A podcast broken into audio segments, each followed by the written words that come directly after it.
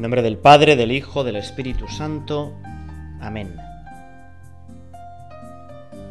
Padre, has de oír este decir, que se me abre en los labios como flor. Te llamaré Padre, porque la palabra me sabe a más amor. Tuyo me sé, pues me miré, en mi carne prendido en tu fulgor. Me has de ayudar a caminar sin deshojar mi rosa de esplendor por cuanto soy, gracias te doy, por el milagro de vivir, y por el ver la tarde arder, por el encantamiento de existir.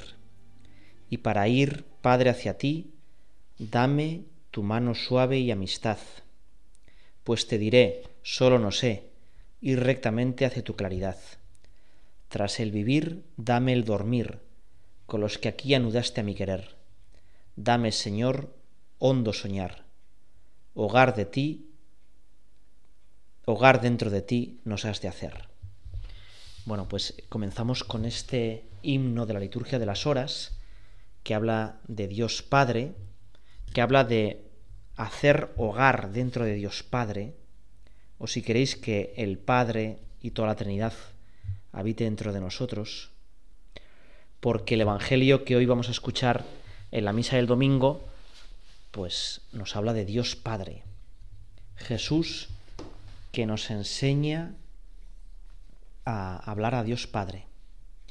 Y precisamente lo hacemos en vacaciones, en la mitad de las vacaciones y en domingo. Todo nos habla de que necesitamos descansar. Alguno dice que el descanso es del trabajo como los párpados son de los ojos. No podemos estar siempre tensos. Necesitamos descansar. Pero muchas veces, para descansar, lo que hacemos es meternos unos largos viajes que nos agotan, ir a sitios exóticos, hacer cosas como extravagantes y acabamos mucho más cansados que como salimos, ¿no? Y está el estrés postvacacional. Y también muchas veces eh, hay gente que vive el verano con un poco de, bueno, lo mejor del verano ya se ha pasado. Siempre el verano es como demasiado corto. Nunca se descansa suficiente. Nunca nada está a la altura de sus expectativas. Y no es así. Uno descansa bien cuando se siente hijo. Cuando descansa en los brazos de Dios Padre. en la película última que han hecho sobre Moisés, se llama Reyes y Dioses, el faraón dice de su hijo, el que luego va a morir, descansa tranquilo porque se sabe amado. Bueno, pues es verdad, nosotros podemos descansar tranquilos si nos sabemos amados. Y entonces da igual dónde estemos, si pasamos más o menos calor o incluso si no tenemos vacaciones, porque todo es vacación. Todo es vacación. Todo es estar con Dios Padre. Todo es, como dice este poesía, milagro de vivir, encantamiento de existir. Y mi carne está prendida de tu fulgor. ¿Eh?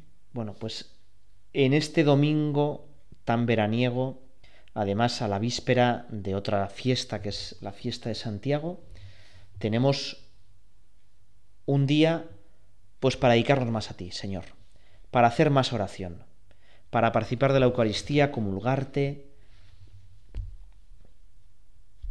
y en este día de descanso, cuando te llamo Padre, entra en mi alma un raudal de más amor. Me quedo, como dice este poema, prendido en el fulgor de mi ser, en el fulgor de tus maravillas naturales, y quizá en el día a día me es más difícil apreciarlas. Hoy es un buen día para contemplar. Ayúdame para que mi vida, a pesar de las tormentas de las tentaciones, siga siendo, como dice también este poema, una flor olorosa para ti y para los demás. Dame claridad, que llene mi alma de tu riqueza divina, que me sienta de verdad hijo. Haz que cumpla tus sueños, que cumpla mi vocación. Bueno, pues fíjate que vamos a leer el Evangelio que seguramente vas a escuchar en la misa o que busca ya ha escuchado en la misa. Una vez estaba Jesús orando en cierto lugar y cuando terminó uno de sus discípulos le dijo, Señor, enséñanos a orar como Juan enseñó a sus discípulos. Y quizá aquí está la primera, la primera impresión, ¿no? ¿Cómo sería el rostro y toda la persona de Jesús cuando estaba inmerso en la oración? Y lo podemos imaginar por el hecho de que sus discípulos, solo con verle rezar, se enamoran de la oración y, les, y le piden al maestro que les enseñe también a orar. Nuestro mundo necesita orantes.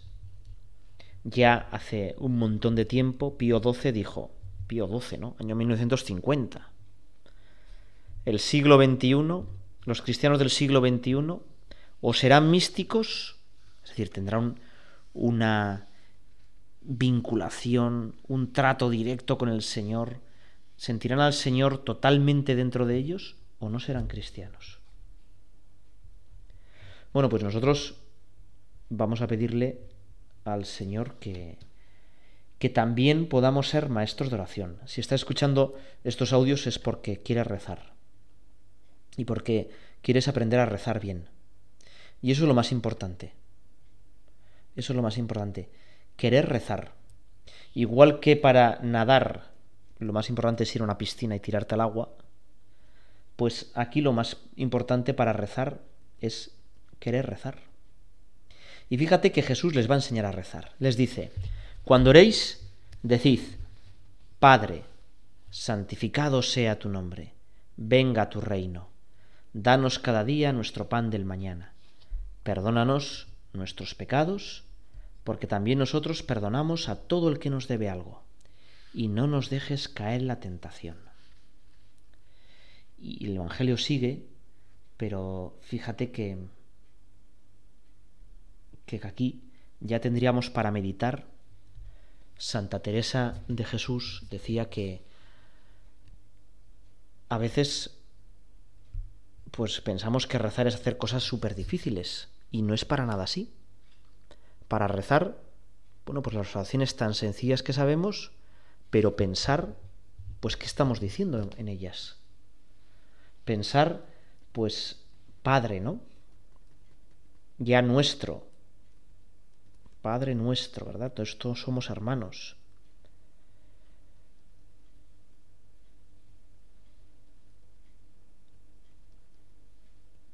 Cristo es el camino para rezar bien.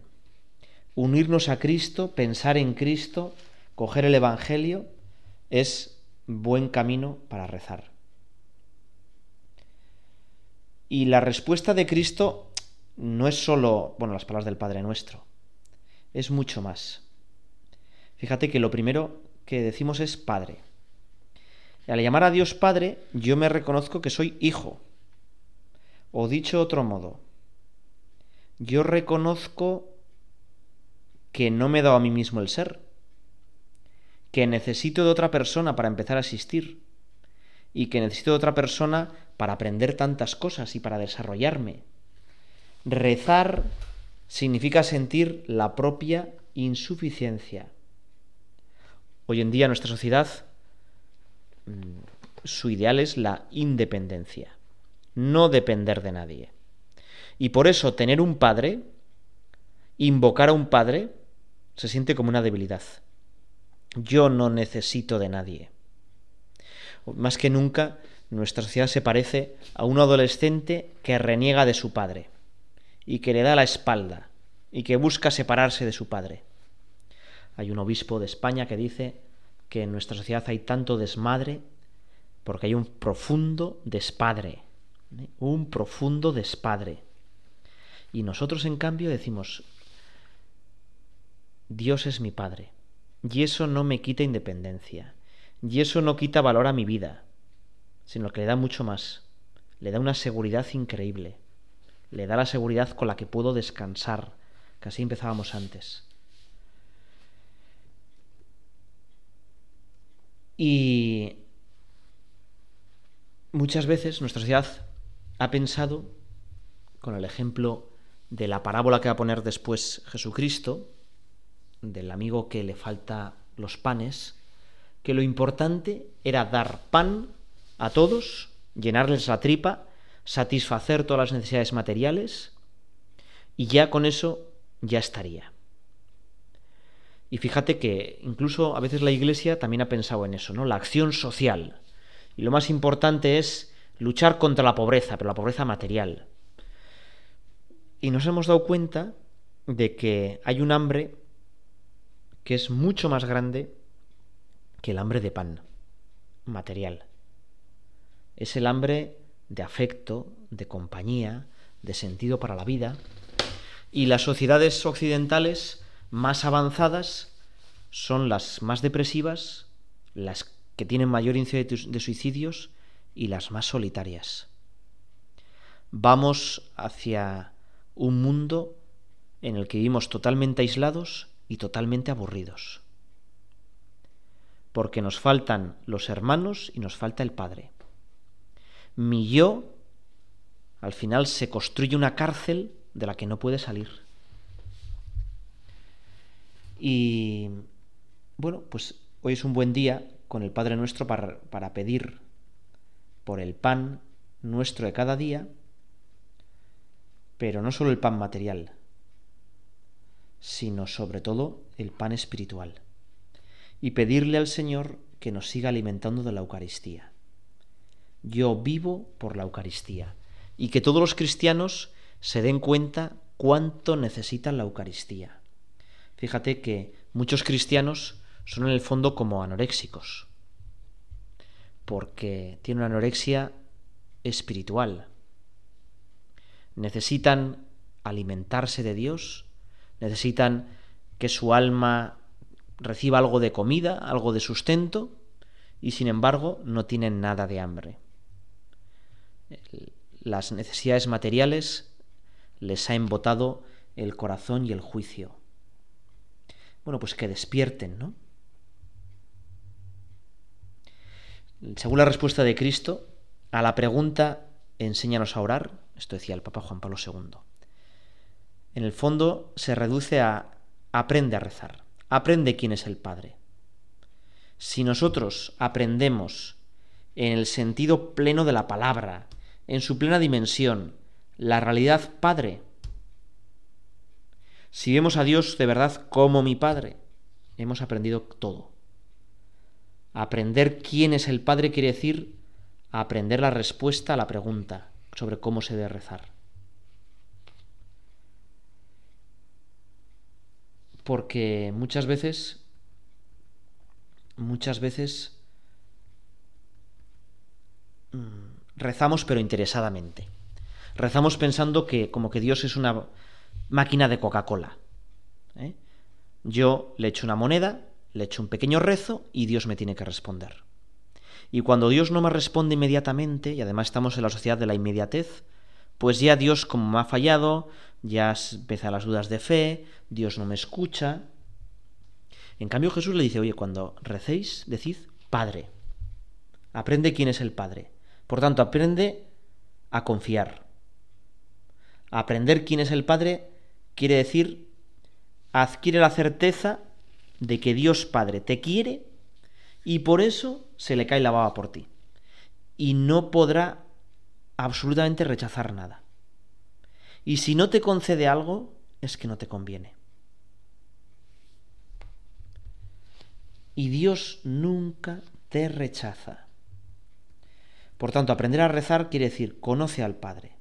Aprende a estar seguros de que el Padre no te rechace jamás, sino por el contrario, como dice también este Evangelio, luego lo vamos a leer, no te va a dar pan igual material, no te va a dar ese puesto de trabajo que quieres. O sí. No te va a dar, algunos piden, eh, oye, dame una buena pareja. Bueno, pues empieza a cambiar tú, ¿verdad? Te va a dar el Espíritu Santo, el Espíritu Santo. Muchas veces pedimos según nuestras exigencias, según cómo somos y no nos damos cuenta de que Dios tarda en cumplirlo porque lo más importante es que cambiemos nosotros. Que cuando rezamos el Padre Nuestro, le pedimos cosas a Dios, pero lo primero que le pedimos es que nos cambie, que nos enseñe a amar, que nos enseñe a recibir al Espíritu Santo. Y recibiendo el Espíritu Santo, todo lo demás ya vendrá. Dice el Papa Juan Pablo II, y así vamos a acabar este primer rato de oración, que el ejemplo que más le impresionó sobre esto fue el de un hombre que encontró en un hospital de Varsovia y, bueno, pues le habían hecho unas heridas eh, en una manifestación. La policía comunista había reprimido duramente la manifestación y tenía unas graves heridas y el entonces obispo de Varsovia fue a visitarlo. Y en el hospital le habló al Papa de su extraordinaria felicidad, de que a pesar de las heridas, a pesar de lo mal que estaba, a pesar de que, bueno, pues le esperaba después de esa convalecencia a la cárcel y seguramente que le quitaban los bienes, él estaba totalmente feliz porque él sentía que había hecho lo que Dios le pedía y él descansaba en el Padre. Él descansaba en el Padre. Bueno, pues nosotros también, al rezar así, al rezar Padre nuestro, que descansemos de verdad en el Padre. Y todo lo demás ya se nos dará.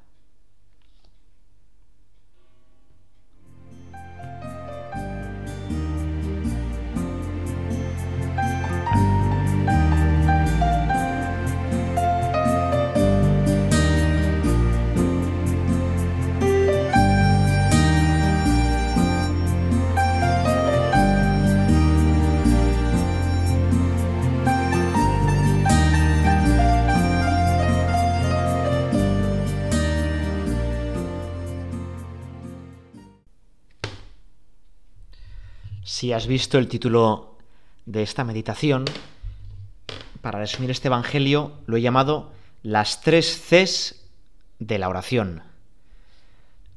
Y las tres Cs de la oración son confianza, corazón y contundencia. No mal me interpretéis, alguno estaba pensando otra C, ¿verdad? Contundencia, insistencia. Y lo primero es que, y lo hemos venido así diciendo, que tenemos que rezar con confianza, confianza de hijos. Y por eso la oración mejor es Padre. Tú eres mi Padre, yo soy tu Hijo, todos hermanos. La segunda C, después del tema de la confianza que hemos estado meditando anteriormente, es corazón. Y te voy a contar, nada, un pequeño cuentito para que lo podamos entender mejor. Un hombre soñó que era llevado al cielo y pues allí estaba muy a gusto, lo pasaba fenomenal, pero tenía curiosidad a ver qué estaba pasando en la tierra. Y como en el cielo todos los deseos se cumplen, pues Jesucristo le invitó a asomarse y a contemplar lo que pasaba en la tierra.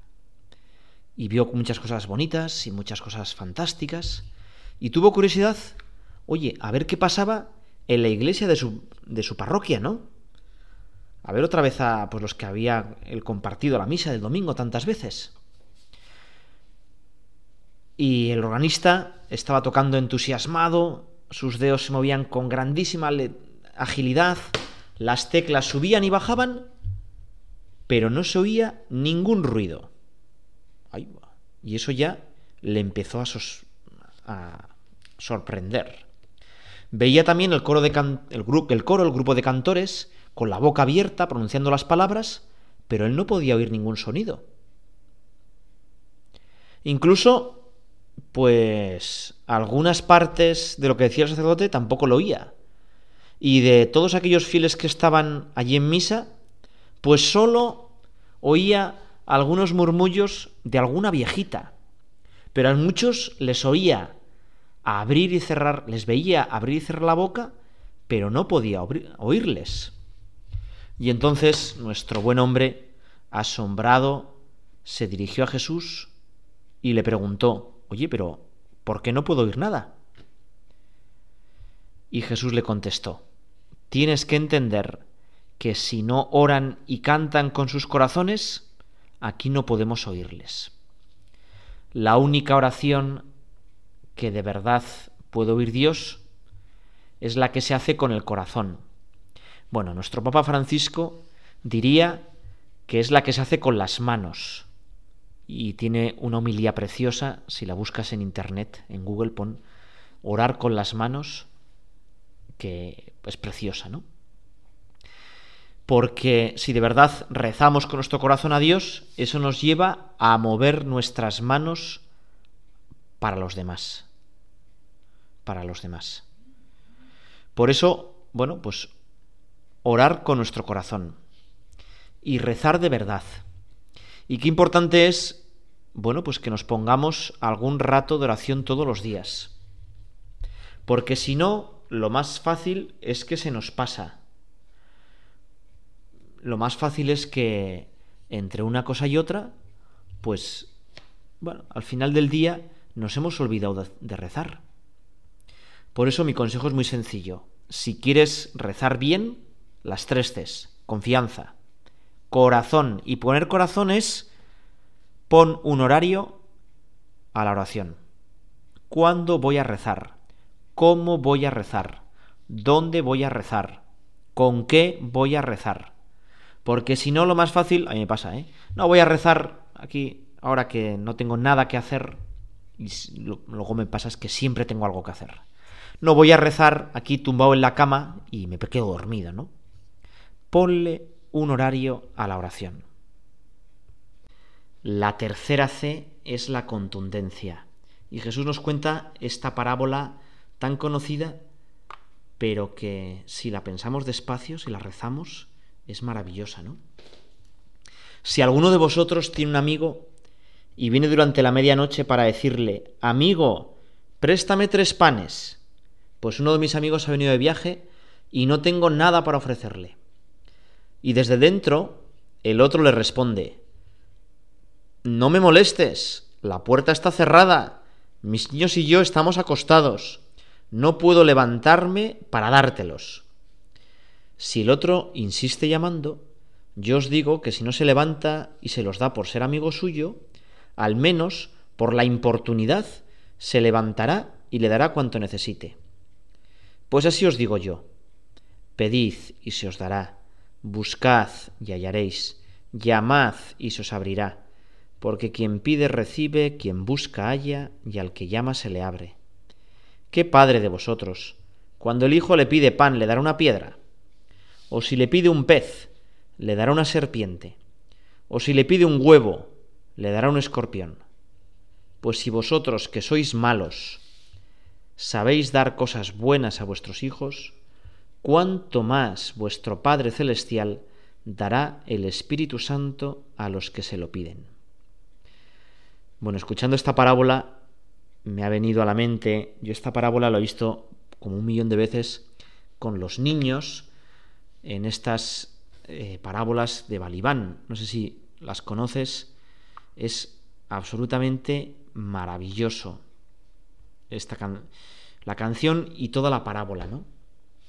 Y es curioso porque en la parábola pues se ve muy, muy bien, muy fácil, que aquel amigo le da los panes, pero le da los panes porque...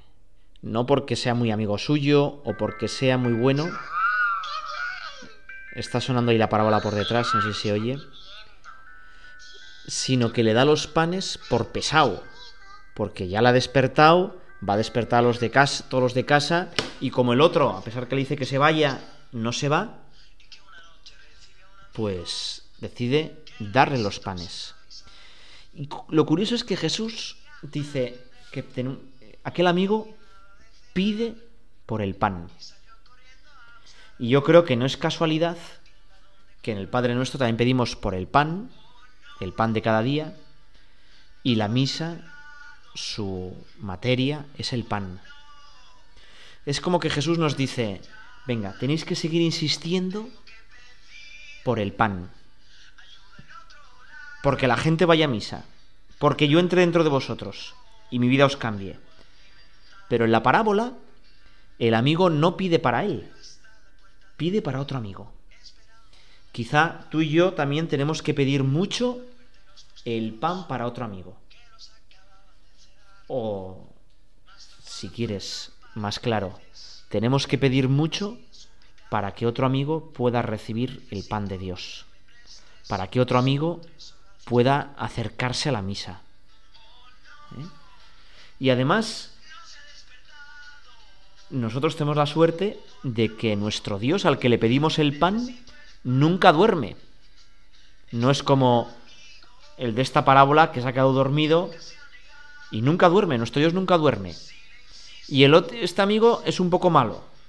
Nuestro Dios es infinitamente bueno y va a hacer todo lo posible por satisfacer nuestra petición. Por eso, pues pedirle con confianza a Dios, confianza, corazón, contundencia, una y otra vez. En la parábola esta es curioso porque el, el señor que llama, aquel amigo, pues primero toca a la puerta normal, luego más fuerte, luego toca una, campana, una campana, luego una trompeta, luego un gong, ¿no? Los niños todos se mean de risa, pues porque el, amigo malo, el que no quiere darle los panes, pues da una, una y otra, una otra vez la vuelta y no quiere abrirle, pero al final es tan pesado y el, amigo que, que, no le quiere dar le dice, pero qué pesado, pero qué pesado, que se calle ya, pero... Y como sigue insistiendo, pues se lo tiene que dar, ¿no? Bueno, también Dios nos pide a nosotros que insistamos, de una y de otra manera. San Bernardo, que para estas cosas era como un genio, pues él explica que en estas palabras que que hemos leído en el Evangelio está un poco, pues cómo tenemos que rezar, o un método de oración que es muy bueno, ¿eh? para rezar con contundencia. Y dice que, hemos escuchado que dice, pedid y se os dará, buscad y encontraréis, llamad y se os abrirá. Y él pone estos seis pasos en una buena oración. Dice, pedid con la lectura. Claro, uno, bueno, ¿qué voy a rezar? Por lo que se me ocurra, ¿no? Bueno, pues coge un libro bueno, coge alguna cosa sensata y, y lee, pedid con la lectura.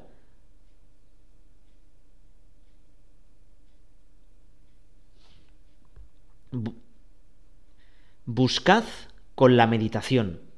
Bueno, no basta leer, sino que hay que buscar un poco, ¿no? Darle vueltas a lo leído. Eh, llamad con la oración. Además de, oye, pues de leer cosas buenas, de darle vueltas, bueno, pues tenemos que hablar con Dios, contarle cosas. Y se os abrirá. Se os abrirá con la contemplación. Dios mismo nos hará contemplar su rostro, ¿verdad? Y fíjate que muchas veces, enseguida, como hemos dicho antes, nos desanimamos. Pero Dios nos va a dar lo mejor. Dios nos va a dar lo mejor. Así que confianza, confianza. Vamos a pedirle al Señor que nos enseñe a rezar como los discípulos. Y fíjate que tenemos un modelo de oración que es buenísimo. Nuestra Madre la Virgen, Santa María. Ella meditaba todas las cosas en su corazón. Nadie ha tenido una oración tan ferviente. Y de hecho repetimos su oración cada tarde con el Magnificat. Y ha tenido los momentos de contemplación más íntimos. Desde antes de la Anunciación, en los nueve meses de embarazo, contemplaba cómo el niño Jesús iba creciendo, todas aquellas horas y horas que pasaría cuidando y educando al niño Jesús. Y después, en su vida pública, la mejor discípula, la que más quedó llena del Espíritu Santo en Pentecostés. A ti, Maestra de oración, acudimos a ti. Dios te salve María, llena eres de gracia, el Señor es contigo. Bendita tú eres entre todas las mujeres, y bendito es el fruto de tu vientre Jesús. Santa María, Madre de Dios, ruega por nosotros pecadores, ahora y en la hora de nuestra muerte.